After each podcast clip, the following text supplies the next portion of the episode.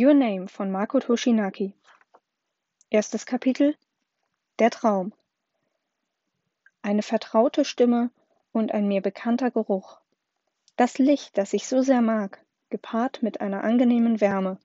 Ich bin eng an einen mir sehr kostbaren Menschen geschmiegt, zwischen uns nicht der kleinste Spalt.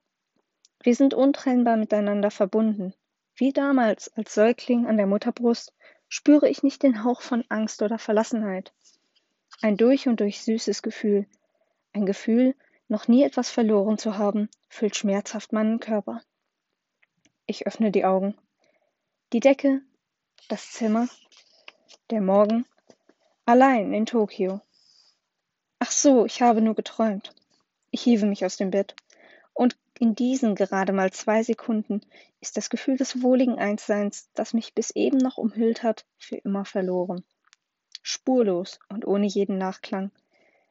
Angesichts dieser brutalen Abruptheit schießen mir, ohne dass ich einen klaren Gedanken fassen kann, die Tränen in die Augen.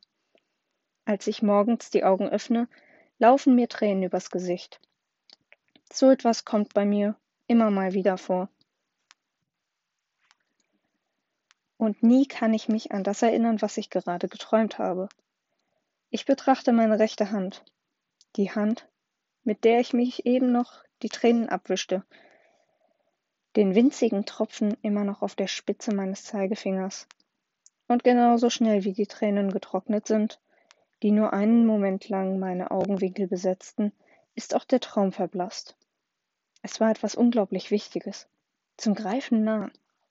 Ich weiß es nicht mehr. Ich gebe auf, steige aus dem Bett und gehe ins Bad. Während ich mir das Gesicht wasche, habe ich das Gefühl, dass ich schon einmal über die Wärme und den Geschmack des Wassers erstaunt war. Ich starre in den Spiegel und ein Gesicht, das irgendwie unzufrieden wirkt, starrt zurück. Während ich in den Spiegel schaue, binde ich mir die Haare zusammen. Dann schlüpfe ich in meinen Frühlingskimono. Ich zurre die Krawatte fest, die ich endlich zu binden gelernt habe, und ziehe den Anzug an. Ich öffne die Wohnungstür. Ich schließe die Apartmenttür und vor meinen Augen breitet sich die Landschaft Tokios aus, an deren Anblick ich mich endlich gewöhnt habe.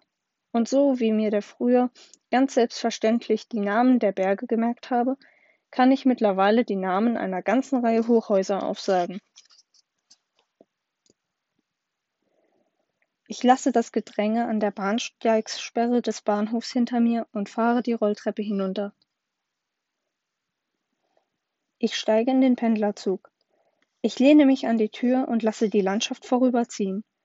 Die Fenster der Gebäude, die Fahrzeuge, die Fußgängerbrücken, die ganze Stadt quillt über für Menschen. Der Himmel ist weiß und leicht bewölkt, wie so oft zur Kirschblütenzeit. Ein Waggon mit hundert Personen, ein Zug mit tausend Menschen, eintausend Züge, die diese Stadt durchstreifen. Und während ich wie immer die Stadt betrachte, merke ich plötzlich, ich suche jemanden, jemand Bestimmten.